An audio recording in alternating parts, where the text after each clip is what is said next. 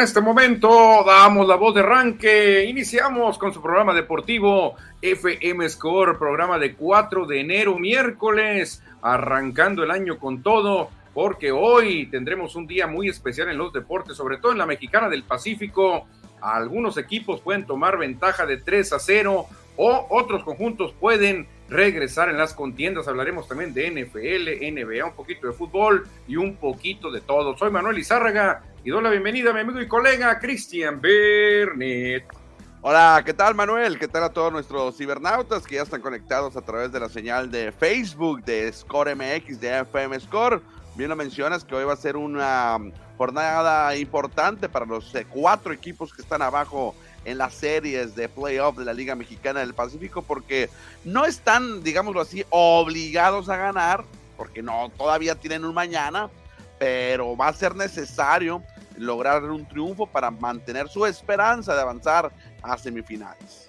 Sí, Cristian, es que la estadística no les va a favorecer. Si un equipo cae 0-3, son contados con los dedos de una mano o menos los que se han levantado de un 0-3 en la Mexicana del Pacífico. Es complicadísimo hacerlo en grandes ligas, pues ya lo vimos con los Mediarrojas de Boston ante Yankees.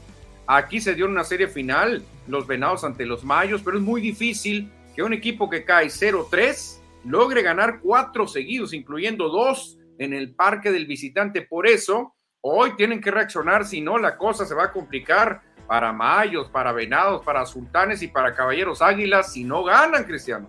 Bueno, va a estar muy interesante. Todos los, encuentros, los encuentros van a. Bueno, ahorita vamos a platicar eh, detalladamente los eh, cuatro juegos que vamos a tener para hoy. Invitamos al auditorio para que se reporte con nosotros. Sí, fíjate, ya se empieza a conectar el auditorio, pero que nos ayuden ahí. Les pedimos siempre una compartidita, con un share, con un like, para que la comunidad siga creciendo. Y en este día maravilloso de miércoles 4 de enero de 2023 se una más gente a la plática, a la charla, al debate, porque se va a poner bueno, Cristiano, no, no vamos a hablar del MP, ya lo mencionaba, hablaremos también un poquito de grandes ligas, porque hay movimientos, hay noticias en grandes ligas, hubo tres juegos emocionantes en la NBA, hablaremos de la liga de expansión que arranca hoy, precisamente hoy arranca la liga de expansión, donde militan los cimarrones que van a jugar mañana, así que tenemos un programa bastante movidito, ¿eh?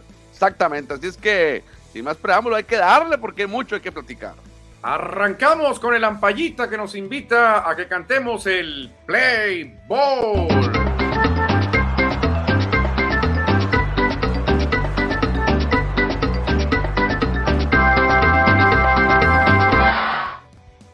Ya estamos en el diamante, Cristian, porque hoy ¿Desde hace cuánto tiempo, a ver si te acuerdas, en playoff, en esta serie de cuatro encuentros en un solo día, ¿desde hace cuánto tiempo recuerdas que los juegos empezaran a diferente hora todos? No, creo que tiene rato que no sucedía, ¿no? Tenía rato que no sucedía esta situación de que van a estar estilo grandes ligas. Digo, solamente es 30 minutos de diferencia entre uno y otro, pero los aficionados van a tener oportunidad de ver los cuatro duelos, a lo mejor ahí dándole, cambiándole al sistema de cable que tienen. Sí, exactamente. La verdad que mucha gente se preguntaba en redes sociales desde cuándo. Nadie se acordó, ¿eh? Nadie se acordó porque normalmente pones tres juegos a las siete y media y uno, el que juegas por allá en Monterrey, pues lo pones más temprano pero ahora están los cuatro juegos a diferente horario, Cristian. Esto es, algo que, hay que agradecerle a la liga. Que esto obviamente eh, se da, se da no porque esté organizado, no es porque la liga lo haya dicho. Bueno, y obviamente los equipos así se manejan sus horarios, es porque los, los diferentes usos horarios que tenemos en la República Mexicana, Monterrey pues va a jugar más temprano de lo regular, pero para ellos son las siete y media, sería el mismo horario que los Mayos de Navajoa, por ejemplo. Y sabemos que los Venados siempre juegan a las 8 y los Aires de Mexicali, también por ese horario diferente que tenemos con Baja California, es más noche. Sí, exactamente, se dio la casualidad, de la liga no lo planeó, como tú ah. dices, se dio la casualidad que Mexicali juega más noche y que en Monterrey juegan más temprano y que en Navojoa juegan el horario que juegan aquí, siete y media, y que en el puerto de Mazatlán siempre juegan a las 8. O sea, fue casualidad, pero muy buena, ¿eh? Sí, por ejemplo, uno como aficionado, como prensa de, deportiva, pues vamos a empezar a ver béisbol. Los que estamos esperando el juego de las 8, nos podemos aventar un, ¿qué? Cinco o seis entradas de Guasave contra Monterrey, por ejemplo, y luego ya ves el de Venados contra Hermosillo. Sí, la verdad que hay más chance, pues hay más chance de ver más juegos porque pues eh, cuando empiece el de algodoneros contra sultanes, ya en media hora va a empezar, no, en una hora va a empezar el siguiente, Cristian, ¿eh? Ahí vamos a tener chance de ver bastante béisbol sin interrumpir, o sea, sin juntarse con otro juego. Sí, porque a las 7.30 eh, sería el duelo entre Navojoa y los Mochis, allá en, en la Perla del Mayo. Exactamente, Cristiano. ¿Y qué podemos esperar? Porque la verdad, iniciar con un 0-2 es muy difícil para cualquier equipo pero ahora las series se trasladan a, esa, a esos equipos donde están pues eh, cabizbajos, donde están derrotados eh, probablemente, pero ¿qué podemos esperar, Cristiano, de algodoneros contra sultanes? ¿Tú crees que haya un levantamiento sultán? Lo veo complicado, por algodoneros va a lanzar Jeff Kinley, que ya ha demostrado buen nivel en esta liga, por parte de Monterrey estará Kurt que él llega como refuerzo al equipo de sultanes, si no me falla la memoria. Eh, creo que algodoneros va a sacar la victoria y se va a ir al frente 3 a 0. Sí, viene de los tomateros, Kurt Hager, como refuerzo. Un refuerzo te puede dar un partidazo o te puede explotar. Es muy complicado ponerte a confiar en un refuerzo, Cristian. Entonces, ¿tú piensas que Algodoneros va a finiquitar en Monterrey o van a regresar a, a, Guasave? Ah, creo que ganan dos de tres. Yo creo que sí, lo, sí van a ganar dos allá en la Sultana del Norte. Ok, luego en una hora más tarde en Navojoa, una plaza difícil, hay que decirlo, Cristian. Ojalá y la gente apoye, porque eso es fundamental. Se necesita que toda la tribu del Mayo apoye a su equipo, porque es durísimo lo que van a enfrentar. Cañeros de los Mochis contra Mayo 730. ¿Cómo la ves con los Mayos? Tengo entendido que hasta afición que vive en Hermosillo, obviamente aficionados de Mayos, hicieron el viaje a Navojoa para apoyar a la tribu. Ah, pues sería muy bueno, porque vaya que si lo necesitan, están jugando ante un trabuco, Cristian, un trabuco como lo son los cañeros de los mochis. Yo aquí pienso que la serie va a regresar a mochis, ¿eh? creo que gana Cañero solo uno y dos juegos va a ganar Navajoa. Eso hoy va, hoy lanza Rafael Pineda por parte de Cañeros y Octavio Acosta por parte de los Mayos. Creo que hoy ganan los Mayos, ¿eh? Hoy Octavio Acosta va a llegar la victoria a la tribu.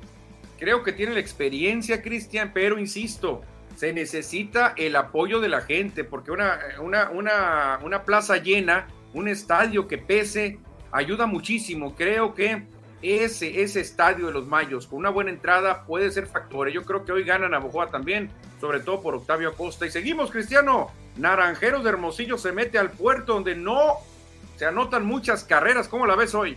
Va a ser un partido cerrado, como han sido el juego 1 y juego 2 entre Venados y Naranjeros Tyler Alexander, el zurdo, el refuerzo que viene de los Charros, estará abriendo por Hermosillo, mientras que Juan Pablo Telles abrirá por los Venados de Mazatlán. Repito, eh, va a ser un partido muy cerrado.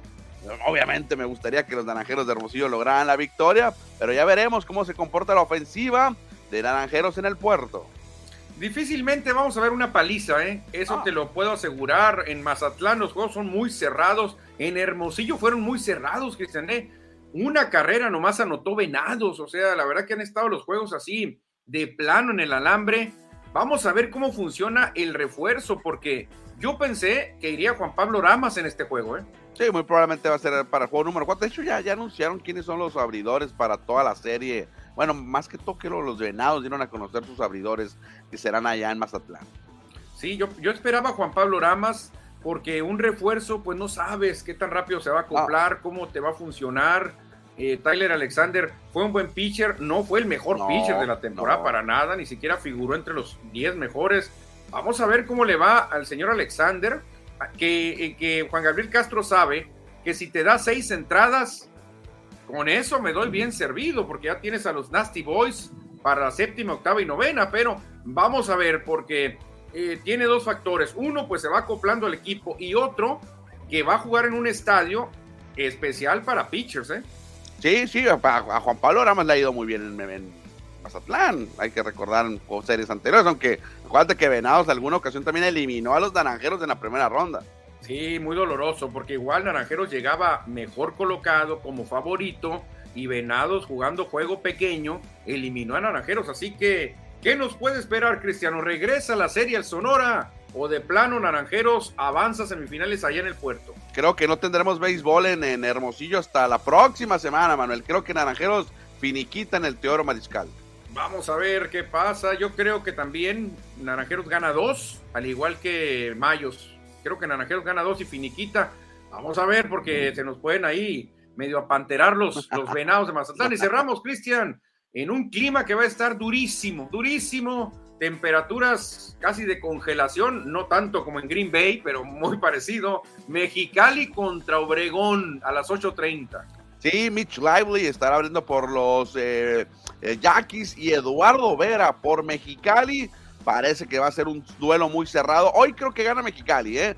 Han sido dos duelos muy cerrados también allá en Cajeme. Fueron victorias para los Yaquis, pero creo que hoy Mexicali aprovechará su situación como local y va a ganar. Yo también pienso que Mexicali va a seguir con vida y la serie va a regresar a Obregón, ¿eh? Creo que la serie regresará a Obregón, así como dije que la serie regresa a los Mochis porque Mexicali no ha jugado mal, ¿eh? Mexicali ha jugado bien, no le ha, no le ha salido ese break, esas cosas, eh, pequeños detalles del béisbol, pero Mexicali, ya con el apoyo de su gente y el clima, porque creo que va a ser el estadio más helado de todos los ocho que están involucrados, ¿eh? Sí, exactamente, sí, claro, por supuesto. Mexicali eh, son los climas extremos, tanto calor como frío. Bueno, Manuel, vamos a tener cuatro partidos. Coincidimos, creo que que hoy ganará Navojoa Mexicali, ¿no? Coincidimos en ese. Coincidimos en ese, muy parejo, eh, Naranjeros Venados, por no sabemos, un refuerzo te puede dar un juegazo o te puede explotar, es lo que no sabemos. Si estuviera Juan Pablo Ramas, yo me iba sin dudar con Hermosillo, pero Alexander no sabemos cómo llegó, si ya se puso al tiro, si ya se acopló ahí con César Salazar y con, la, con el cuadro, pero por eso decimos, te puede dar un juegazo o no. La ventaja es que en Mazatlán no te hacen muchas carreras. Sí, sí, sí. Son partidos muy cerrados los que siempre se viven entre Mazatlán y Hermosillo. Oye, en tono de, de broma, el manager del año, Juan Gabriel Castro, no quiso mandar a Juan Pablo Oramas para no confundir, Manuel, a Juan Pablo Telles y Juan Pablo Oramas. Oye, es cierto, imagínate dos Juan Pablos. Oye, desde hace rato no se da un duelo de Juan Pablo contra Juan Pablo. Sí, imagínate. es cierto. Pues ahí está, señores. 6.30, 7.30, 8 y 8.30. Algo que no se veía en años. Cuatro juegos y ninguno a la misma hora. ¿eh? bueno, tempranito tendremos béisbol entonces 6.30 con Guasave contra Monterrey allá en la capital de Nuevo León. Exactamente, Cristian. Y siguiendo con la mexicana del Pacífico, pues ya ayer dábamos la noticia de que el manager del año es un naranjero, pero puede haber más naranjeros ¿eh? en los premiados de la temporada porque en el relevista, en el, en el perdón, el novato del año, en el novato del año, aparece un naranjero, Cristian Luis Márquez, que pudiese tener opción de llevarse el título. ¿eh? Sí, ahí aparecen cinco candidatos o cinco finalistas que nos dio a conocer la Liga Mexicana del Pacífico. Nos vamos uno por uno, ¿te parece? Ya adelantabas al naranjero, el de Guatabampo, al Scarface, a Luis Márquez. Sí, exactamente, pero también aparece por ahí Fernando, Fernando Villegas, Cristian, de los Charros, que la verdad que tuvo un temporadón ahí con el porcentaje bateo que no le ganó nadie. Sí, también aparece por ahí de Ciudad Obregón, Faustino Carrera, que ahorita ya anda con los venados. No, perdón, me confundí. Faustino Carrera, perdón, que tuvo seis ganados, cinco perdidos el novato. Aparece también José Carlos Medina, también de los Yaquis de Obregón, Cristian, qué chulada, dos Yaquis buscando el novato del año. Y por último aparece el que hoy va a abrir por parte de Venados, Juan Pablo Telles, que tuvo siete victorias y una muy buena efectividad de 2.81.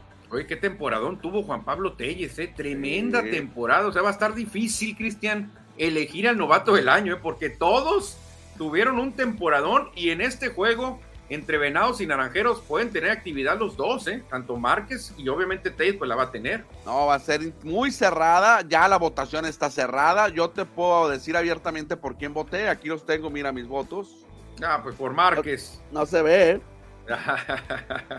sí, voté por Luis Márquez, me ganó el corazoncito, ni modo, no, no es cierto. Creo que tuvo buena temporada, porque no, la temporada pasada también fue muy buena de Luis Márquez, ¿eh?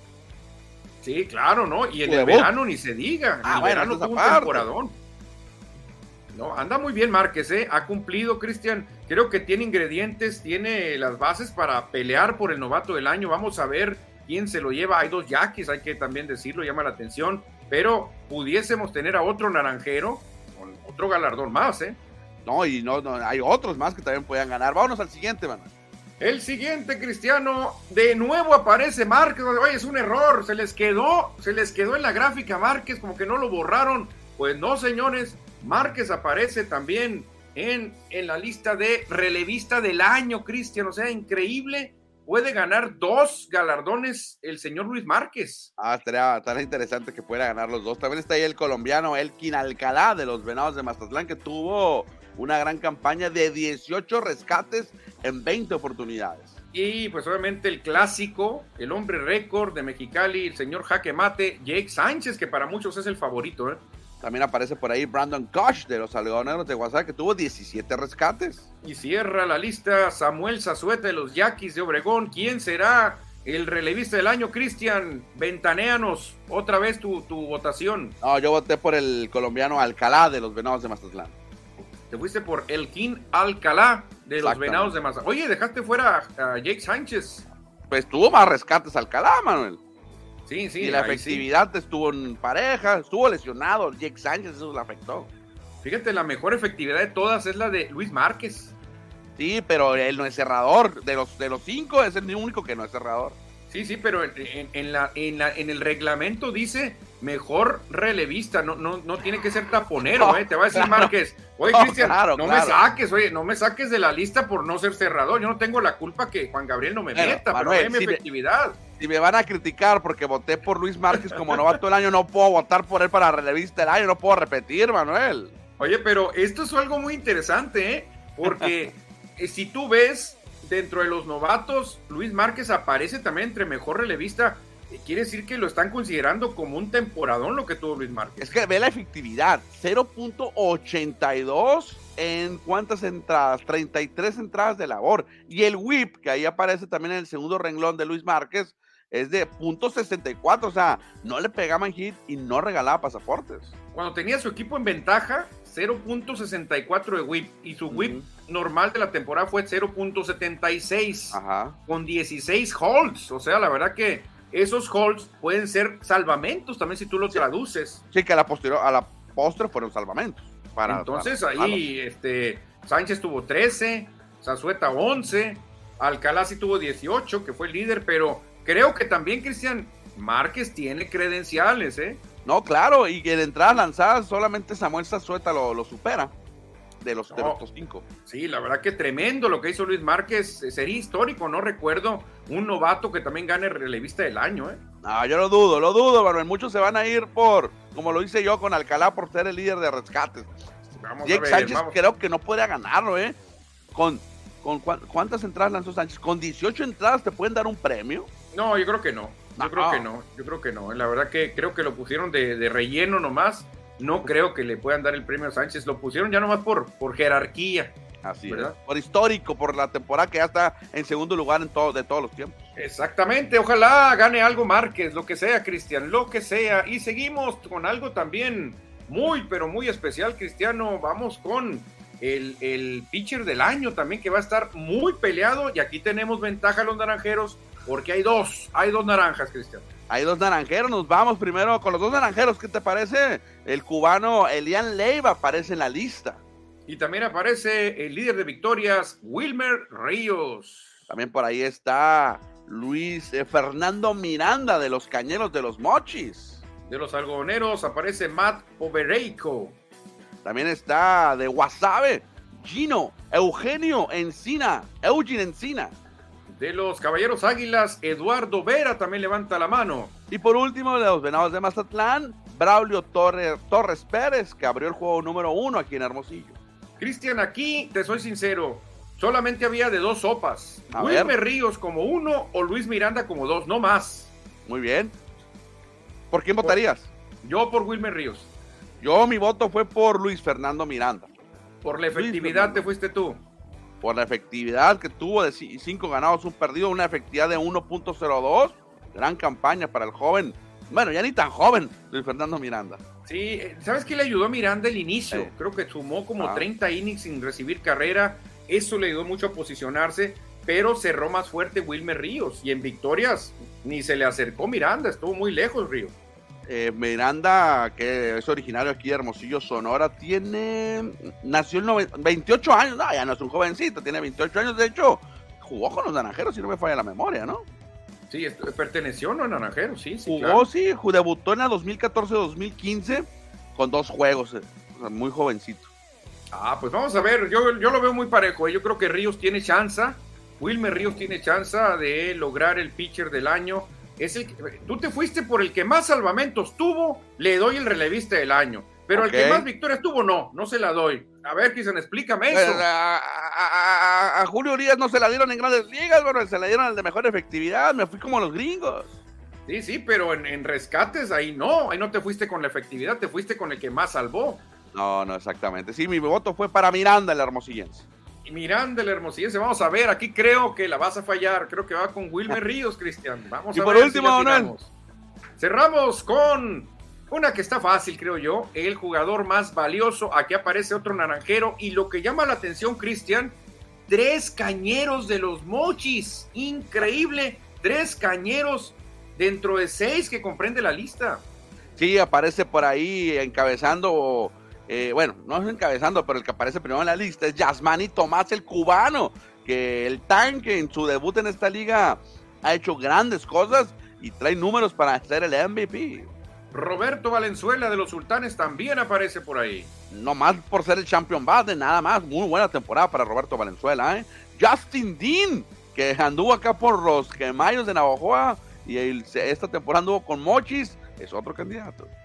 La Chule de Obregón, Víctor Mendoza también aparece porque es un hombre que como ayudó a la tribu Cristian, ahí está, siempre, siempre fiel Víctor Mendoza. Y dos pitchers que ya están en la categoría de pitcher del año, está Luis Miranda de los Cañeros. Y también cierra el hermosillense, bueno, no, nació en Hermosillo, pero de Naranjeros, Wilmer Ríos, que yo creo que ninguno de los dos lo va a ganar, Cristian. ¿eh? Pues mi voto fue para Wilmer Ríos. No le di el voto de pitcher del año, pero sí le di el voto del más valioso.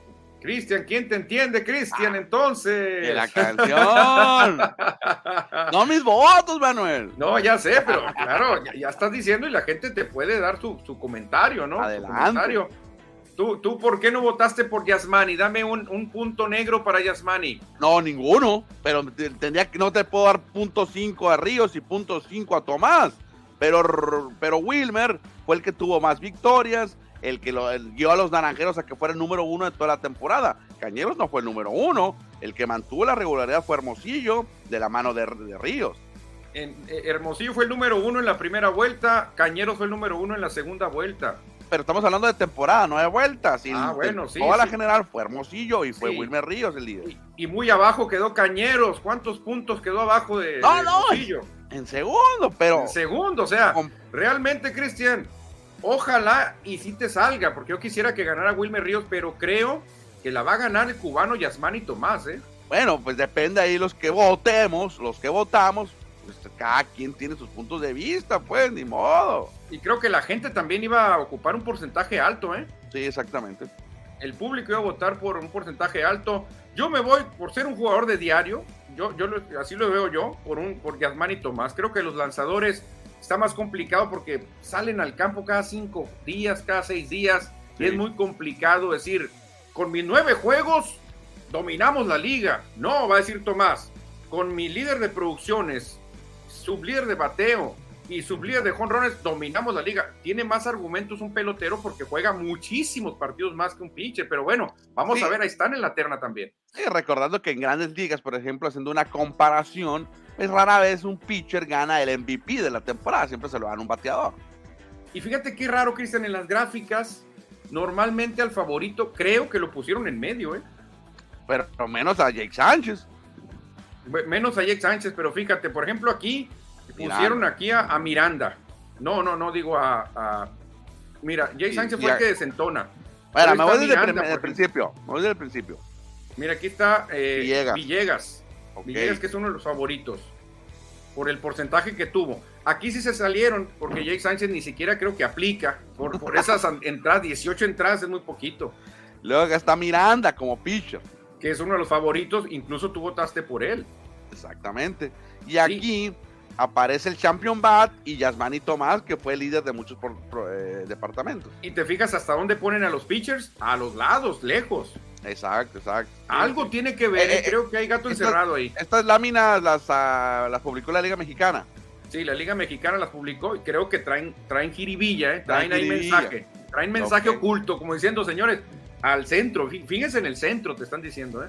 Bueno, bueno, bueno, eres buen observador, Martín. Sí, la verdad que me di cuenta de eso y dije, mira cómo le hizo la liga, ¿eh? O sea, ah. los pitchers los mandó a lejos, hay uno por el otro por el otro.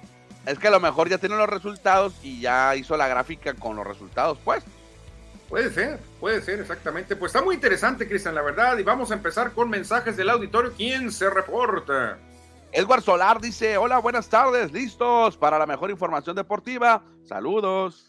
Saludos, Mini Ron, mira Mini Ron, feliz año. Me alegro de oírlos de nuevo, Mini Ron. Ya la próxima semana nos vamos a ver en el héroe en Acosari con los cimarrones, mi querido Mini Ron.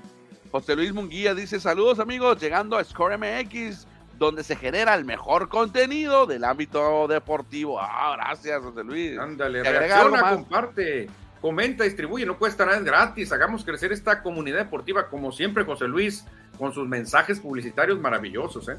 Mira, Cuauhtémoc Nieves dice, vamos, Mayos, y con unas caritas sonrientes. Yo confío en los, en los Mayos. A lo mejor no sé si puedan ganar la serie, pero confío en que en, que en Navojoa van a ganar dos de tres. José Luis Muguía nos dice, Naranja Power. Ah, muy cierto. Naranjeros se mete al puerto, no vuela la pelota, no imposible. Naranjeros al menos gana uno en Mazatlán, pero también es posible de avanzar. Sí, nosotros creemos que sí, José, que puede ganar dos. Manuel, te voy a dejar el siguiente mensaje, me, voy a salir dos minutos. Nacho Núñez nos dice, buenas tardes, veo a Cañeros y Naranjeros en la final, si no se cruzan antes, no, no se van a cruzar, no se cruzarían, si van ganando, la siguiente llave sería Naranjeros Algodoneros, si la lógica impone, y la siguiente llave sería Cañeros Yaquis. Si Cañeros derrota a Yaquis y Naranjeros derrota a Algodoneros, se verían en la gran final los equipos que más puntos sumaron y que más victorias lograron en las dos vueltas. O sea, sería justicia divina ver una final Naranjeros contra Cañeros, pero falta un rato, ¿no? Naranjeros tiene que ganarle primero dos juegos más a Mazatlán y después en una hipotética semifinal tendría que eliminar a los algodoneros de Guasave. El equipo de los Mochis tendría que hacer lo mismo, eliminar a Mayos, luego estaría enfrentando muy probablemente a Yaquis y de ahí en una final que empezaría en el Estadio Sonora, pase lo que pase. El juego 1 y 2 sería en el Estadio Sonora, pero ya nos estamos adelantando bastante. Primero vamos a esperar a ver quién se lleva el pitcher del año, quién se lleva el más valioso, quién se lleva el novato del año y el relevista del año. Ahorita ya dimos nuestras predicciones, pero todavía no sabemos, pero sí se puede dar esa final entre cañeros y naranjeros, Cristiano. Dice por acá, Vinirón, una vez más derrotaremos a los venados, avanzando hacia la siguiente o hacia el siguiente oponente. Ándale, muy Minirón como siempre, Cristian, muy positivo. Iván Quintero, ¿cómo se le llama a la puerta de casa donde vive Alcalá? Haciendo ah, referencia a la canción, me imagino. La puerta de Alcalá, sí, la canción de Ana Belém y Víctor Manuel. Álvaro Rojas dice saludos, buenas tardes y feliz año 2023. Gracias Álvaro por reportarte. Álvaro Rojas, es cierto, ya listo Álvaro para el fútbol. Iván Quintero, ¿cómo se le llama la puerta? Esa ya, la contestamos, es la puerta de Alcalá, ¿no? Es que se repetía. José Luis Munguía dice, Manuel, ¿y tú votaste? Y si la respuesta es no, ¿por qué no? Ah, bueno. andaba fuera en la ciudad, José Luis, me fui por allá a las montañas nevadas de Mont Lemon y la verdad me desconecté, me desconecté. Cuando llegué, ya ni supe qué ondas y ya había pasado la votación. No voté, fíjate, no voté, pero pues aquí estoy dando mi voto que, ya no cuenta, ¿no? Pues estoy dando mi voto. Dave Gámez, Lebron haciendo seleccionado hoy. Puros pretextos. Dicen que coyotea Lebron, ¿eh? Dicen que cuando viene un equipo duro, se lesiona. Y cuando vienen los Hornets, se alivia. O sea, no quiere enfrentar a los grandes, dicen Lebron. Y mira el mensaje de Eduardo Salazar Tapia. Saludos, mis estimados amigos. Nos faltan 10 juegos para ganar, para ser campeones. Vamos, naranjeros, qué optimista la afición de Hermosillo, ¿eh? No, no, hay por qué estar, Cristian. La verdad que hay muchos detalles para estar optimista. Mira, ya ganaste dos juegos. Hoy va el refuerzo. Si Alexander te da buen juego, a lo mejor defines en cuatro con un Juan Pablo Ramas y descansas a Ryan Verdugo. Puedes tener a Verdugo y a, y a Samayoa para relevo largo, para una emergencia no, la verdad que hay muchas cosas para ilusionarse con Naranjeros. Perfecto, pues ahí están todos los mensajes que tenemos hasta el momento, Manuel. Oye, Cristian, nomás una preguntita. Dígame. Ya, ves que estamos futureando. Si tú fueras Juan Gabriel Bernet, ¿qué escogerías en el siguiente draft de refuerzos? ¿Picheo o bateo? Eh, ah, buena pregunta. Yo creo que picheo, ¿no? otro abridor. ¿Otro abridor más?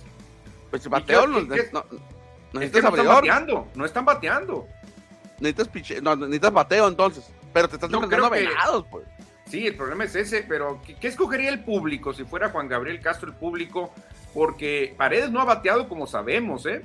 Este, Torres tampoco, el cochito es el que ha sacado la casta ahí. Yo creo que para hacer esta pregunta, Manuel, hay que esperar que ganen los naranjeros. No, sí, sí, pero estábamos futureando ahorita que ya faltan 10 ah, victorias, que esto y el otro. Aparte, para contestar esta pregunta ya más así, más cerebral, tienes que ver quién será tu rival.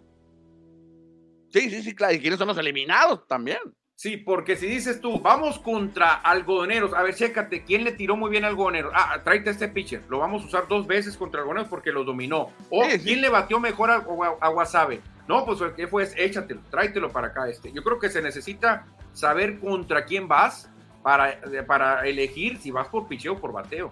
Y yo creo que ahí sí, sí se tiene que hacer un análisis más a profundo, ¿no? De lo que tendrán, porque muy probablemente sea WhatsApp el, el rival, si, si es que se dan los pronósticos.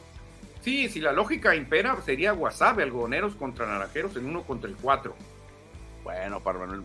Continuamos con el guion, Manuel. ¿O quieres que hablemos específicamente de algo? Tú dime. No, vámonos, vámonos a hablar de más béisbol porque tenemos noticias de grandes ligas, ¿eh? Hay algunos movimientos llama la atención el veterano Cristian Evan Longoria estaría llegando a los Arizona Diamondbacks y cómo luciría su line-up. ¿Qué te parece? Ya no está tan, tan desprotegido el line-up, ¿no? Bueno, la llegada de Evan Longoria a la tercera base procedente de San Francisco y la llegada también de Lourdes Gurriel, que ahora estará jugando como bateador designado en la Liga Nacional con los Arizona Diamondbacks. Fueron las dos adquisiciones que tuvieron ahora hace unos días. Sí, ojalá y, sirva, Cristian, porque obviamente la división está muy fuerte.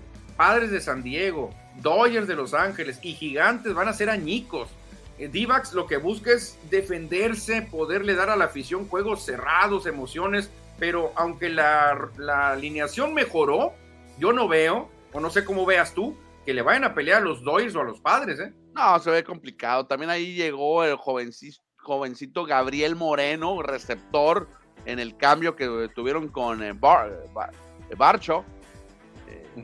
Eh, llegó, llegaron, Ajá, llegaron dos jugadores por, por, por, por Borcho, Barcho, y entonces no creo que va a dar tanta batalla, pero se ve mejor el equipo.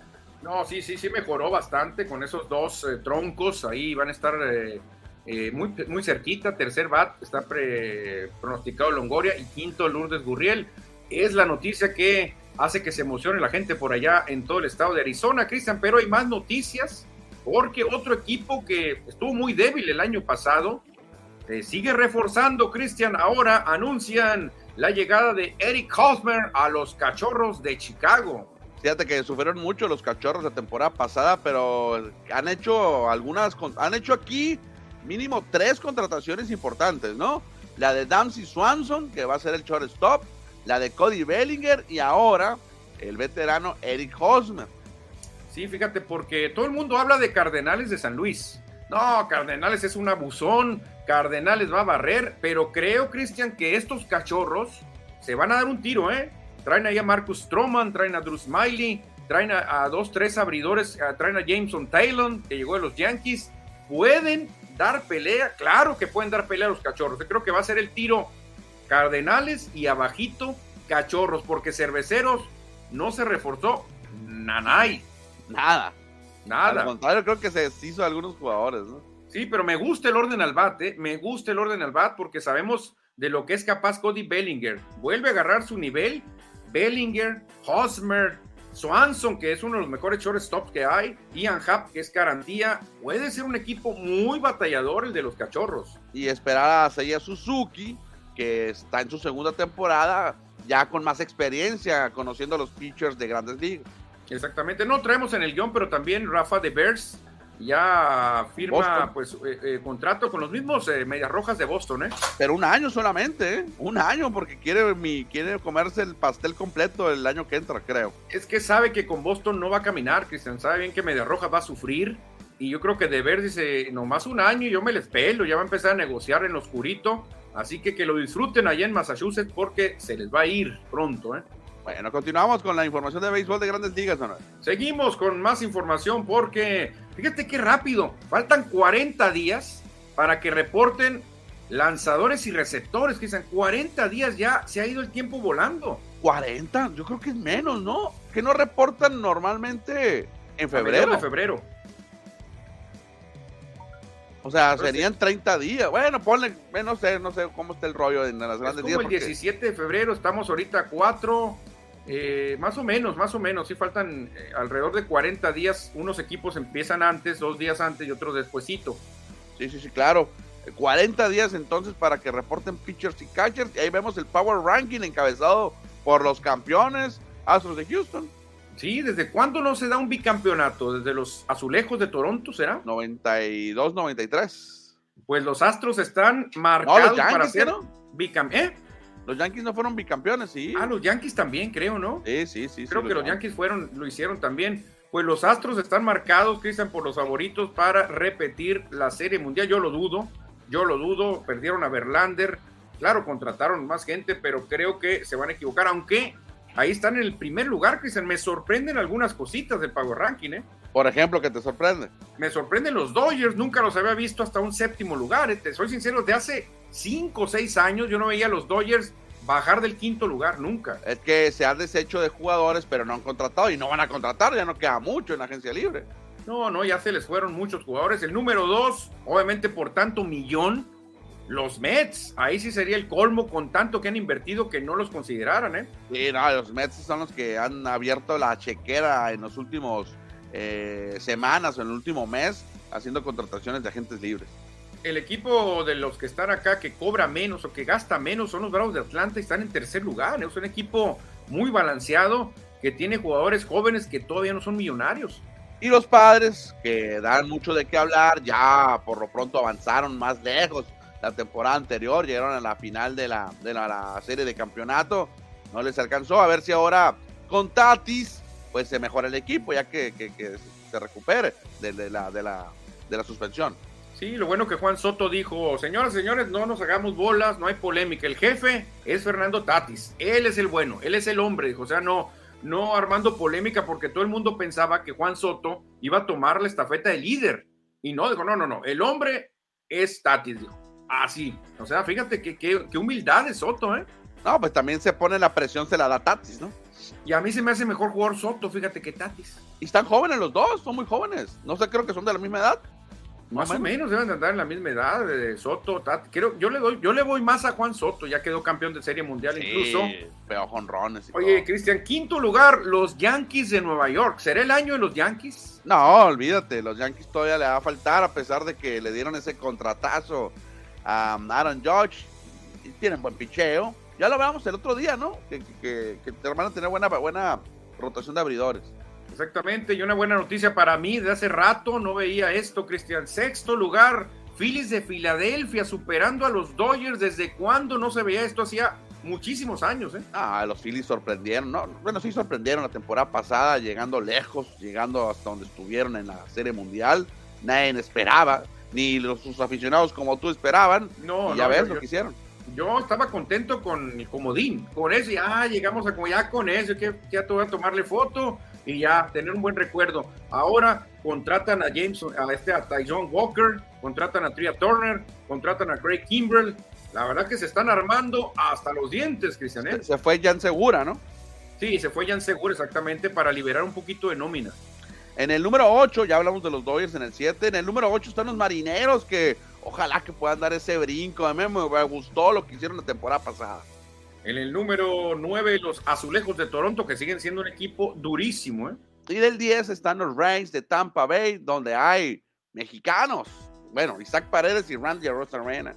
Ahora la pregunta es, Cristian, para ti, para la gente, ¿cuándo va a llegar a la Serie Mundial un equipo de la División Central? ¿Cuándo va a llegar? Ya sea los indios de Cleveland, que mucha gente piensa. ¿Por qué las series mundiales las juegan equipos del este y del oeste? ¿Por qué el nivel en el centro está tan malo? ¿Será por eso? ¿Será? A ver, ¿por qué? ¿Por qué? Dime, ¿desde cuándo no llega alguien de la central? No, pues Chicago fue campeón. Los, Cubs. ¿Cuánto hace? No, pues hace que 5 o 6 años. ¿Y desde ahí cuántos equipos de la central han llegado? No, pues no. Muy poquitos. Acuérdate, han sido Astros, Dodgers, Bravos. O sea, la central en ambas ligas ha sido muy bajo el nivel. Kansas City también ganó en su tiempo, hace menos de 10 años. Sí, no, Cristian, yo sé, pero no llegan. Ganaron esos, pero después siguen llegando este y oeste. Este oeste, el centro desaparece. Bueno, yo digo que es. No, no, no, no creo que sea tema geográfico, yo creo que se arman mejor los equipos, ¿no? No, sí se arman mejor, pero algo pasa en el centro. Creo que se confían, se relajan. A lo mejor el nivel creo que es más bajo en el centro. Si no, velo ahorita. Tú ve, por ejemplo, el este de la Liga Nacional con Mets, con Bravos y con Phillies. Y ve la central, que está Cardenales, que sí está fuerte. Luego vienen Cachorros, que hay, y luego vienen Cerveceros, Piratas, Rojos, que la verdad dan lástima a esos equipos. ¿eh? Oye, ya me, ya me cambiaste de lámina. Ah, esta otra lámina, esta otra lámina, Cristiano. Porque... Pensé que, ya estabas hablando de esta. No, en esta, en lo que decíamos ahorita, Cerveceros de Milwaukee ha invertido la tremenda cantidad de cero dólares, Cristian. Cero dólares invertido Milwaukee, ¿cómo la ves? Digo, hasta la fecha del 30 de diciembre, o sea, hace cinco o seis días, la semana pasada. Los marineros tampoco han gastado mucho, igual que los bravos, ¿eh? Un milloncito nada más cada quien. Muy poquito, un millón, fíjate, un millón han invertido los Bravos.4 y están ahí en tercer lugar. Y los Mets han invertido 807 millones y medio y están pegados en el 2 y el 3 de favoritos. Estos sí han gastado, los Mets de Nueva York, 800 millones, creo que como en 6 u 8 jugadores, no, gran cantidad de dinero para Verlander. Creo que va, creo que va a bajar, ¿eh? Va a bajar porque hay una polémica que ahorita vamos a platicar creo que esa cantidad va a bajar. Ahorita está en 807, pero va a bajar. Los Yankees también le metieron duro y los Phillies ni se diga, ¿eh? 397 los Phillies millones superaron a los padres. Oye, ¿y tus Dodgers no aparecen en la lista? Oye, los Dodgers no están, ¿eh? No, pues no han agarrado nada. Oye, los Dodgers no han agarrado nada. Cero también. Oye, es cierto. Está raro los Dodgers, ¿eh? Sí, los Dodgers deben de estar en, entre el entre el lugar 11 y el, y el, 19, ¿no? La otra lista que aparece, que falta ahí. entre 21 y 86 millones han gastado. Que se puede decir que es término medio, ¿no? No, no han gastado tanto tampoco. Este, pero sí sorprende que los eh, cerveceros de Milwaukee cero dólares han gastado hasta ahorita. ¿eh? Pues que aquí, ¿quién falta en la agencia libre? No, no hay mucho ya, pues. No, es que ya se, ya se fueron contratando todos, ya quedan muy poquitos y quién sabe qué, qué pase, porque también hay que ser muy abusados en la agencia libre, Cristian. Luego te venden piñas, ¿eh? Te quieren engañar luego. Bueno, continuamos, Donel. ¿Con qué tú dime? Seguimos, seguimos avanzando con temas beisboleros, porque se está desatando una pregunta que trae loco a todo mundo en redes sociales. ¿Qué va a sacar más de quicio a los aficionados, a los jugadores y a todo mundo involucrado en el béisbol? Estas tres cosas están dominando, Cristian. El reloj de picheo, eh, la formación especial y el largo de las bases. Para ti, ¿qué te va a sacar más de onda? ¿Que lo que estoy en contra o cómo? ¿qué, te va, ¿qué, te va, a sorprender más? ¿Qué te va, o sí, ¿de qué estás más en contra? Lo que estoy en contra son de, de, eso, de, también de la formación especial de los jugadores, de los equipos, de los cuadros. ¿Estás más en contra que, que, el, que el reloj de picheo? Sí, creo que eso está bien. Eh, las bases más largas no creo que afecte, afecte tanto al béisbol real. A lo mejor ayuda, yo estoy viendo que a lo mejor ayuda para evitar lesiones, porque ha habido pisotones. Ajá. Y ahí con una base más grande, el fildeador puede poner el taloncito y el corredor pisa y va a ser una basesota aquí, gana almohada, va a ser más grande. Una almohada king size. Ya no, va a ser almohadilla, ya no va a ser almohadilla. Ahora va a ser almohadota, una almohadota, ¿no? Pero sí, la gente coincide contigo, Cristian. La formación es 67% la más preocupación, la más grande preocupación para la próxima temporada. ¿Y tú también crees que es eso? Yo también, yo también, la verdad que, es que yo creo que, por ejemplo, si te, si, te, si te sale una formación a ti así, ¿tú qué haces en esa ocasión? Pues tocas la bola por la tercera base, claro. Eh, es que eh, los equipos tienen la libertad de colocar a sus siete jugadores donde ellos quieran. Yo creo que eso, es una alguien, alguien de muy con mucho poder está amachado en que lo quiten, pero es libre cada quien de colocarse donde tú quieras, pues es como en el fútbol, Cristian, si le dices tú a, Messi, oye Messi, espérate, te bajaste el medio campo, tú no puedes, tú tienes que estar allá adelante, así que te vamos a marcar una amonestación, porque la formación la que tú hiciste es ilegal. O, decirle a un manager, ¿sabes qué? Ah, bueno, a un entrenador de fútbol, tú no vas a jugar con 4-3-3 y de ahí nomás no te puedes salir. Yo creo que ahí sí está mal Grandes Ligas, sí debería permitir que los filiadores se coloquen donde ellos gusten. Claro, o que digas tú, oye, tú cachorro Montes, te fuiste a rematar, te vi, ¿eh? No puedes rematar, tú eres defensa, tú tienes que estar allá.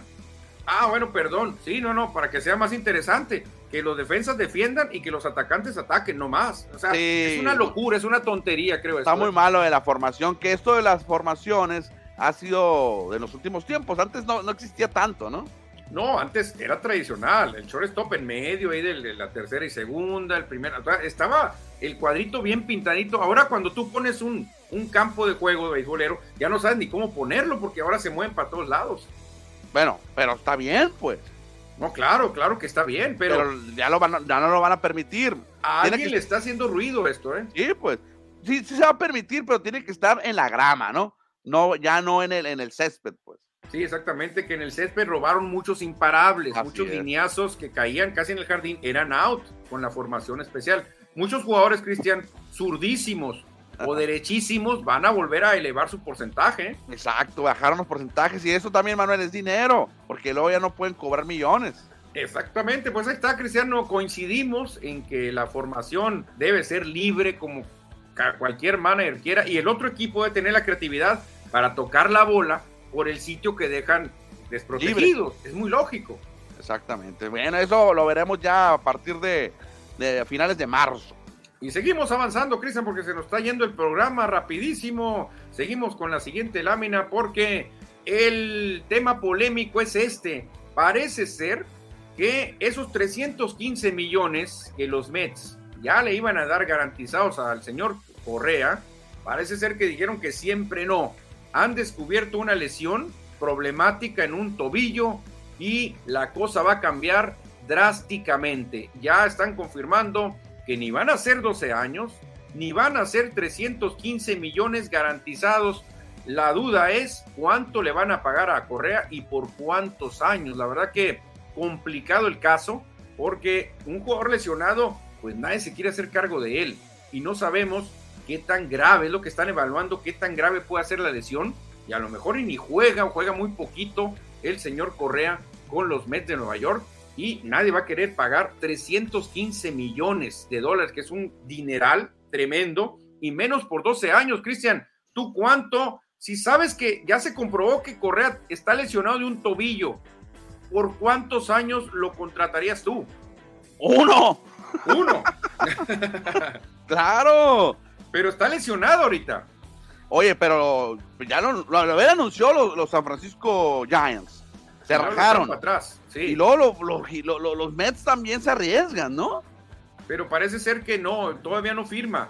Y eh, están los Mets reestructurando el contrato y le van a ofrecer menos años y muchos menos millones. ¿Cómo la a ver, tú, una, un jugador en, eh, que, que, como Correa, que sabemos que es buen pelotero, no es un bueno, es superestrella, no es el mejor de su posición tampoco.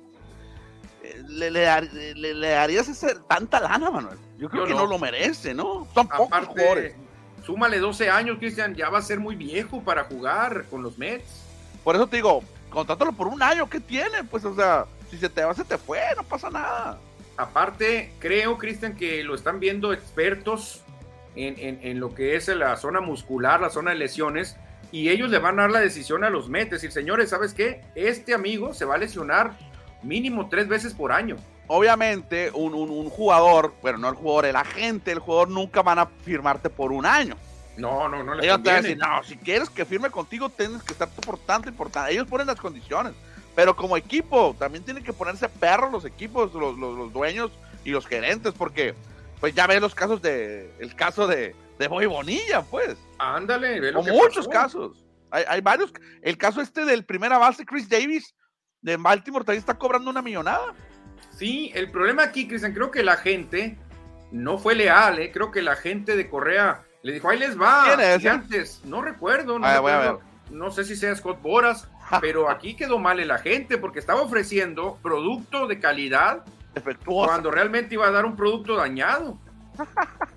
No, no se a vale. estoy entrando al perfil de Carlos Correa a ver si me aparece quién es su agente del puertorriqueño nacido en Ponce en 1994. Agente es WME Baseballs. no, no, es Scott Boras. No es, no es Scott Boras. Pues mira, ya quisieron engañar a los gigantes. Ya ah. quisieron engañar a los padres también que andaban sonando. Ahora ya habían engañado a los Mets pero se dieron cuenta en las pruebas físicas que tiene un problema en un tobillo. Si ese tobillo no va a sanar nunca, si es crónico, Cristian, no vale eso entonces Correa. No, claro que no. Imagínate que le pagues tanta lana y se te esté lesionando. No, no, la verdad que qué papelón el que está pasando con la novela de Carlos Correa. Yo cuando mucho le daría un año como tú y probarlo y ya vemos qué ondas. Bueno, Leemos mensajes del auditorio, Manuel. Pasamos al siguiente tema que traes en el tema. O nos brincamos el béisbol, tú decides. Vamos, seguimos avanzando. Vámonos para ver qué tantos temas nos alcanza a platicar. Seguimos, Cristian, porque está llamando la atención la nueva papeleta rumbo al Salón de la Fama, ahora la de 2023. Aparecen dos nombres por encima de los demás. Uno de ellos es el Come Dulce, el señor Bobby Abreu, que yo lo recuerdo con mis Phillies, y el otro el otro es el señor Beltrán, Carlos Beltrán, que suenan fuerte para entrar al Salón de la Fama. Serían dos latinos más. Sí, el venezolano Abreu y Carlos Beltrán, eh, puertorriqueño. Em, eh, ay, ay, ay, qué difícil ya las listas, ¿eh? ¿eh? Como que se van reduciendo, ¿no? Las posibilidades de los que pueden llegar al Salón de la Fama. De la lista realmente, Cristian, son esos dos. Ve, ve los demás.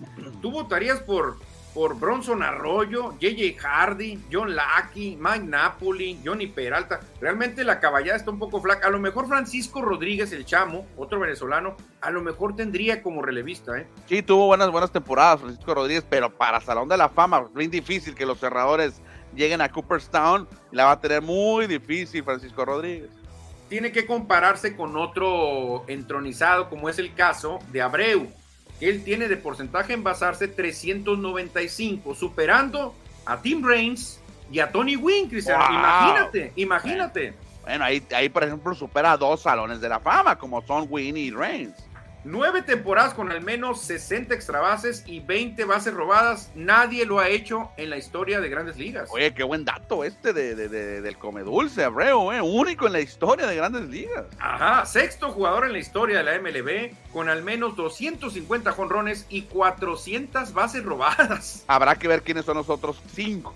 Sí, y 60.2 de WAR, más que Ichiro Suzuki y que Vladimir Guerrero.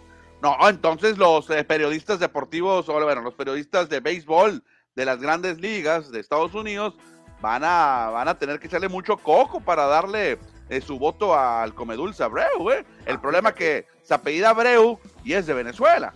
Es de Venezuela, pero fíjate qué curioso, Venezuela podría tener a dos en muy, muy, en muy corto tiempo, porque también Miguel Cabrera ya está a nada de retirarse. En cuanto se retire en cinco años va a ser Salón de la Fama. Fíjate, pero hay otro latino, Cristian Carlos Beltrán. Espérate, espérate. No alaben nomás a Abreu, yo también me lo merezco. Tengo, tengo mis credenciales. 1582 carreras anotadas y 1587 impulsadas. Y dices tú, bueno, ¿y esos números qué? Solo 38 jugadores en la historia han alcanzado esa marca y 29 ya están en el Salón de la Fama, Cristian. Fíjate, ¿no le afectará a Carlos Beltrán el detalle que tuvo con Houston? Yo creo que sí. Yo creo que sí le va a afectar, ¿eh? Sí, porque ahora pues va a ser manager también, Carlos Beltrán, ¿no? Sí, va a ser manager, pero fíjate, de 38, ya 29 están en el Salón de la Fama. Y no incluye esa lista a otros que no están como Miguel Cabrera, Albert Pujols y Adrián Beltré. O sea, ya serían 32. Sí, claro, exacto, sí, sí. Se agrégale tres, ¿no? Y otros que no están, pero que también tienen esa lista, entre los 38 está Alex Rodríguez, Manny Ramírez, Gary Sheffield, Barry Bonds y Rafael Palmeiro, otros que solamente tuvieron esa marca. O sea, ¿de qué estamos hablando entonces? Que deberían estar si no se hubieran metido Chucat. Entonces, de esos 38, realmente todos, todos, están, pero no están por, por la trampa, ¿no? O entonces también eh, tiene posibilidades Carlitos Beltrán, ¿eh?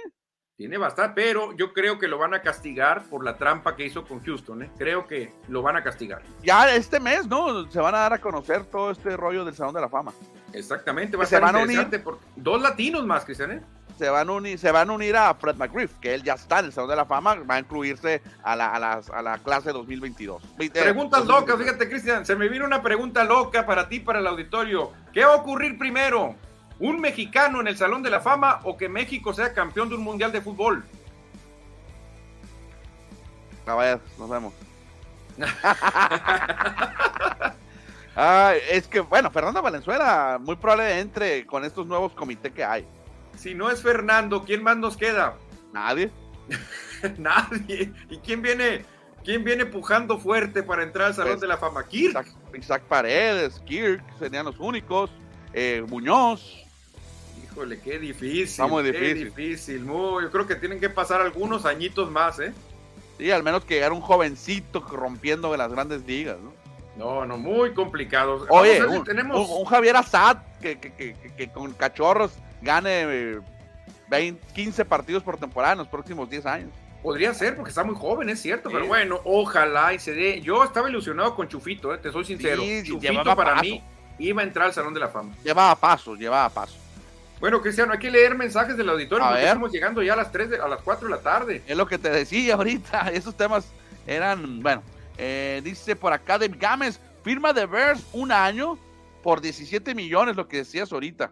Ah, perfecto, ¿no? Sí, claro, buena noticia para vos, aunque no va a servir. Quintero, ya vieron que van varias entrevistas de Max y Josh Verstappen donde de plano tratando de hacer menos a Checo y los periodistas le decían, tu compañero es muy bueno en circuitos callejeros y ellos rápido a menospreciarlo. La clásica campaña mediática de los Verstappen, ándale.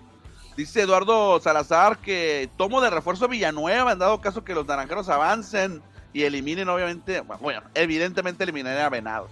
Sí, puede ser, puede ser. Iván Quintero tiene tendencias narcisistas, Max. Esa crianza de su papá de sacarlo de clases para llevarlo a practicar, dejarlo afuera en la nieve, golpearlo enfrente de otra gente, formó una mala personalidad del muchacho caprichudo. Ándale, fíjate, yo no sabía eso de Max, ¿eh? Dice José Luis Munguía, Cristian, ¿viste el juego de la NHL en el gran estadio de Boston al aire libre? No lo vi, supe que se iban a jugar ahí el partido en el Fenway Park, pero no lo vi, andaba, andaba festejando Qué chulada jugar hockey en el Fenway Park. ¿eh? El año que entra van a jugar eh, el mismo, el clásico de, de, de, invierno, lo van a jugar en el Estadio de los Marineros. Anda, muy bueno. la NHL una vez al año juega un partido al aire libre, grande. Va a jugar Seattle contra Las Vegas. Ah, buen duelo, buen duelo, buen duelo. Nacho Núñez, si yo fuera Juan Ignacio Castro, ah, mira, ahí está, él sí se puede, ella. Le daría un voto de confianza a Paredes en estos tres juegos. Si no responde, lo banqueo y llamo a algún refuerzo, tercera base con ritmo que se pueda seleccionar. Ahí estaría Villanueva, tal vez, ¿no? Pues sí, puede ser también, porque puedes mandar, puedes mandar a Mejía a su casa y poner a Paredes de designado, porque Mejía no le ha ido bien, ¿eh? O a lo mejor mandar a Paredes a la primera base y mover ahí, a lo mejor meter al cochito a segunda, a Irving dejarlo de emergente pero es bueno también tener bateadores zurdos, como Irving López. Sí, no, claro, claro, también. Y, ha bateado bien Irving, está complicado. ¿Quién más se reporta, Cristiano? Dave Gámez, lo bueno que nos quedará Bauer bajo la, el as bajo la manda. Trevor Bauer puede regresar con Dodgers, ¿eh? No lo hemos mencionado. No, y es un pitcher de Sayón, es un tremendo lanzador, Trevor Bauer. Desde Nogales, Cristian Vicente Bernet. Hola, chavalones, feliz inicio de este año. Deseándoles lo mejor para ambos. Buena noticia para tu papá y para todos los Pumas, porque tu querido este, Jesús Molina llega a, los universitarios, ¿eh? Sí, mucha afición de, los Pumas no está contento porque lo ven como un americanista, ¿no? Es un profesional, dicen, ya jugó con Chivas, ya jugó con América, con Santos, es un profesional. Sí, yo pensé que iba a venir con los cimarrones, o sea, ya tiene 34 años, no está tan veterano. Pero ya no, ya no entra en plaza, él, él, te quita una plaza de veterano. Exacto, José Luis Munguía, información del Clásico Mundial, novedades, chavalones pues no hay nada. Más adelante vamos a platicar el clásico, claro. Todavía no prende el clásico, eh, todavía no, no enciende. Iván Quintero, los Dodgers tendrán un nuevo jardinero con un prospecto. Yo creo que sí. Outman, creo que están manejando que va a ser titular. Josh Outman sería el titular. Dice Vicente Bernet, oh Rey Pelé, es ahora ya una gran leyenda. Y como dijo Menotti, de Pelé es hablar en un apartado. Dice, ah, mira, hasta Menotti tenían gran respeto Ah, ah, que lo que fue de otro planeta, dice por acá. Sí, no, Pelé, Pelé innovó muchas cosas, ¿eh? Pelé hizo muchas cosas que ahora están haciendo, fíjate. Pollo Gasol dice, ¿llegan este o, o este? Pues claro. ah, pues sí, mira, el pollo nos ganó. Si llega este o llega este, pues sí, fíjate, pero nada del centro, mi querido pollo. Edward, equipo de Clásico de México, ya nombraron a Julio Urias como capitán del conjunto mexicano, Cristian. Eh, te voy a ser muy sincero, ya, aunque me alerta, la larga, que no pasa nada, pues ¿quién nos cobra el tiempo aquí, no? Nadie. Eh, em, está bien, bien frío todo lo del clásico, mal informado todo lo del clásico mundial y la selección mexicana.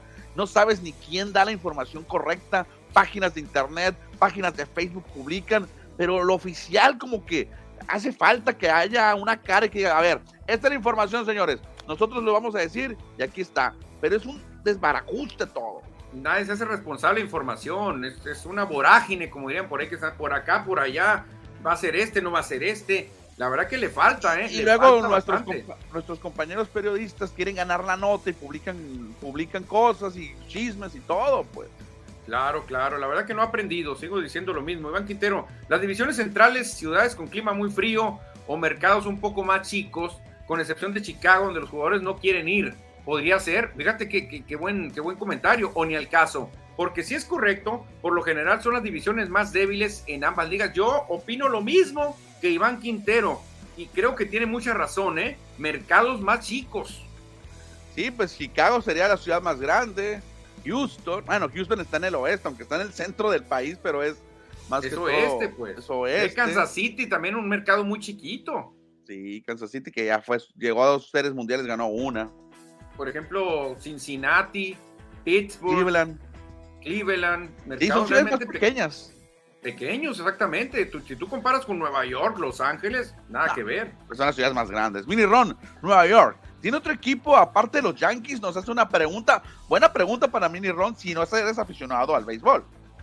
Claro, Mini Ron tiene los Mets de Nueva York. De hecho, le adelantamos a Mini Ron que Nueva York y Los Ángeles tienen dos equipos en todas las ligas profesionales de Estados Unidos, en todas, hasta en hockey y en fútbol soccer. Sí, es que son las ciudades más grandes, obviamente, las ciudades más importantes. Ah, Luis, ahí le dice, ¿ya no? Sí, los Mets de Nueva York. Muy bien, José Luis. Iván Quintero es el gen astro de Correa, obviamente. Va a querer engañar, dice Iván. Iván no olvida. Iván no olvida la trampa de los astros, ¿eh? José Luis Munguía, un mexicano en el Salón de la Fama. Manuel, todavía no nace el próximo Salón de la Fama de México. Ah, buena, buena. Ya ves, fíjate, es que mira, es muy difícil, dicen que Alejandro Kirk y que Paredes se logran meter, es muy complicado. Tendrían que ser campañas de 45 jonrones, o sea, es muy difícil, ¿eh? Bueno, ahora Kirk la tiene un poquito más fácil, entre comillas, porque acuérdate que los catchers entran más fácil al Salón de la Fama, pero él no juega como catcher. Es el problema, que lo van a tachar como designado. Sí, porque eh, ve los números de, Molina, pues, o sea, comparados con otros superestrellas no le alcanza, pero la consistencia, ser salón de eh, eh, juego de estrellas, todo eso. Sí, ojalá, ojalá y si tengamos algo así. Eduardo Villa, salud, muchachos, feliz año. Que siga Score, claro, gracias Eduardo, un abrazote también. No, seguirá Score, por supuesto, Eduardo. Pollo Gasos, cof, cof, creo que me llevo la quiniela, dice. Hay que actualizar la ah. quiniela. Pues hay que mandar el jersey de Tom Brady a Obregón, ¿eh? Hay que checar ahí. Pues falta el juego de, de, Buffalo Cincinnati que nos ha llevado a cabo. Exacto. Iván Quintero, cuando se celebre el juego, ¿dónde están los jugadores con sus apodos? ¿Cuál traerá Bauer? El maníaco. bueno, está el maníaco, híjole. Eduardo Salazar, una rueda de prensa urgente nos dice. ¿Para qué? Para, el Clásico Mundial. Ah, para, el Clásico, Mundial. Ah, pues ahí nada más Rodrigo López le da entrevistas a sus amigos.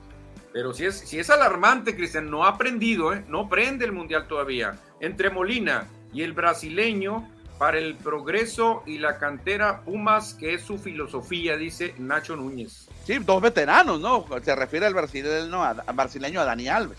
Sí, son dos super veteranos, ¿eh? Molina y Alves suman muchísimos años juntos. Oye, y Molina va, juega la contención y Alves está jugando de contención. ¿Cómo le van a hacer? A ver, porque los dos ya, no corren, ya no corren tanto, ¿eh? Alves yo creo que no viene, ¿eh? Ya, ¿o sí? No, ya aseguró, ya aseguró. ¿Ah, sí? Sí, sí, ya aseguró. Iván Quintero dice, en la NHL hay dos de, la, de Los Ángeles. ¿Cuál es el otro, aparte de los Kings? Sé de los San José Sharks, pero serían más de San Francisco. No, son los Anaheim Mighty Ducks o los Ducks de Anaheim. Es Los Ángeles. Pues. Sí, Los Ángeles, pero está pegado Anaheim a Los Ángeles. Igual que Los, Ángeles de California. Exactamente, mi querido Iván. ¿Seguimos o ya le paramos? No, tú mandas, Manuel. Tú eres el ah, bueno del programa ah, hoy. Tú eres el bueno. Las de los saludos. ok, ok, ok. Pues ya, ya aquí dice Iván Cortés. Ah, sí, cierto, no me acordaba. Ah, está Iván Quintero. Pues saludos, Iván. ¿Qué nos quedaba en el programa? Porque ya llevamos una hora siete. Quedan predicciones de mejor jugador, lo de Greg Maddox, en nada más esos dos, y luego ya viene la Liga de Expansión. No, hombre, vamos a tener que dejarlo para mañana porque es, un mundo todavía, ¿no? Y viene todavía la NBA. sí, la NFL. la NBA podemos hablarlo, lo de la, expansión podemos hablarlo mañana. Lo de los mejores pagados del fútbol también. Los resultados de la, N, de la NBA, pues no, no hubo mucho de qué hablar, ¿no? Nada más lo de los Lakers, perdieron los Boston Celtics. Pero me, llamó la atención cómo perdieron, Cristian. O sea, no nomás perdieron, ve, ve ese marcador. ¿Por cuántos? 33 puntos. 33 puntos le pegó un equipo que tenía 15 victorias en ese tiempo, los Thunder de Oklahoma. Y, yo los doy como favoritos para ganar la NBA. Para que veas, para que veas. En otro resultado de ayer, los Reyes de Sacramento, que me están sorprendiendo, y el, el, récord es sorprendente también, ¿no? 20-16. Ganaron sobre Spurs, sobre el Jazz de Utah, de Aaron Fox, fue el mejor ahí. Sí, muy, buen, muy buena temporada los Kings, ¿eh? Sorprenden a todo mundo los Kings. Me gusta mucho. Mi, equipo, mi gallo, mi gallo, que son los Bucks, eso sí no tuvieron problemas, aunque el juego estuvo de 10 puntos, es un juego cerrado. Fíjate, el griego Cristian Yanis, doble doble y 55 puntos. Gran actuación, pues, por segundo juego consecutivo, más de 40 puntos para Yanis Atentocompo. Tremendo, tremendo el griego, implacable. Y pues aquí vemos cómo están los eh, standings, eh, liderando en la conferencia del este los Celtics los Celtics, pero el equipo más caliente es Nets de Brooklyn. A medio juego es lo que te iba a decir, medio juego nada más lo separan Brooklyn y Boston. Está muy, muy cerrado, Cristian. Y Milwaukee también viene bien cerrado. Milwaukee está a un juego de Nets y a uno y medio de, de, los Celtics. Está durísima la conferencia del Este. Y Cavaliers no se, va, no se queda atrás. Oye, está muy buena la conferencia del Este. Muy buena. Chécate todo lo que traen, ¿eh? la verdad que. Y mis Lakers pues todavía siguen fuera de play de play-in, ni siquiera se meten a play-in. Y seguirán, Manuel, no te preocupes. Y mi equipo, los Rockets, no es el peor equipo de la NBA. pero sí del oeste. Sí, fíjate, hay dos equipos más malos todavía. Hornets y Pistón. buen consuelo, buen consuelo, Cristiano. Los soles, ve los soles, ¿dónde están? En octavo lugar, ¿cómo bajaron? No, los soles andan dando lástima, ¿eh? lástima ahorita. Bueno, y cerramos, Manuel, con la NFL. Sí, ya hay equipos, pues tenemos a los equipos clasificados. En la conferencia americana hay cinco, faltan dos. Y en la conferencia nacional ya hay seis, falta uno solamente. Y entonces, ¿quiénes son los, eh, aparentemente, quiénes son los que faltan, por ejemplo, en la nacional, en la americana, falta ahí. ¿Quiénes serían los dos que faltan? Pues creo que va a ser Jaguares, ¿no? Jaguares como campeón divisional. Porque tienes que avanzar uno. Y Titanes. Ah, no. Titanes o Jaguares. Titanes o Jaguares se va a meter. Y el otro, ¿quién sería el otro? ¿Serían los Jets? Nueva, Inglaterra. Ah, Nueva Inglaterra, no, Nueva Inglaterra es el más favorito. ¿Y en la nacional, Green Bay o Detroit?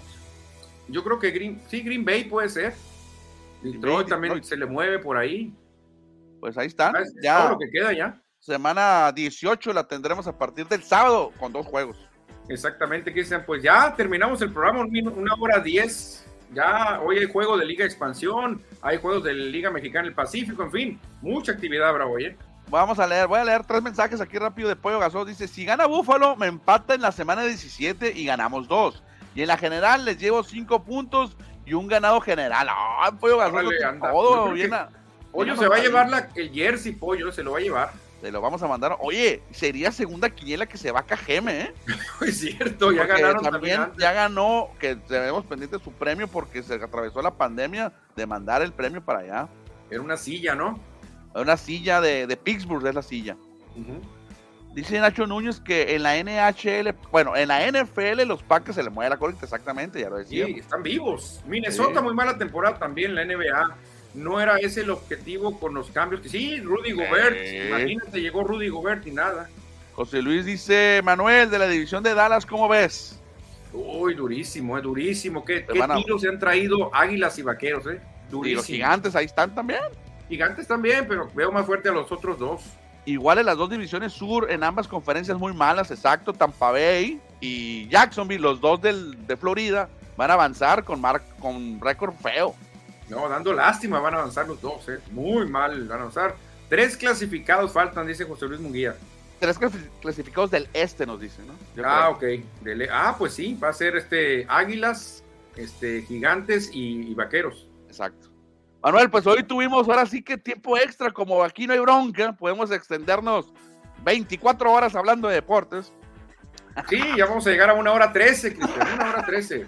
Apaga y vámonos, The Fat Lady. Y singing, dice. Ah, ahora en inglés viene el mensaje. ¿eh? Ándale, muy bien. Siempre innovando. Saludos, Obregón. Cristian, mañana le seguimos porque hoy ya se acabó. Mañana tocamos los temas que se quedaron pendientes que, que, me traías en la producción hoy para no desperdiciarlos. Después de hablar de la Liga Mexicana, hablamos de esos temas. Sí, no tienen vigencia, lo bueno, son gráficas ahí que van a servir. Perfecto, pues nos retiramos. Mañana jueves regresamos con más aquí en FM School. Oye, me, levanté dos veces porque me llegó Santa Claus atrasado. Ah, la torre. Ya me imagino que debe ser eso. Llegaron dos ahorita y por eso me fui. Vámonos pues. Órale, buenas tardes, señores. Mañana les seguimos. Adiós.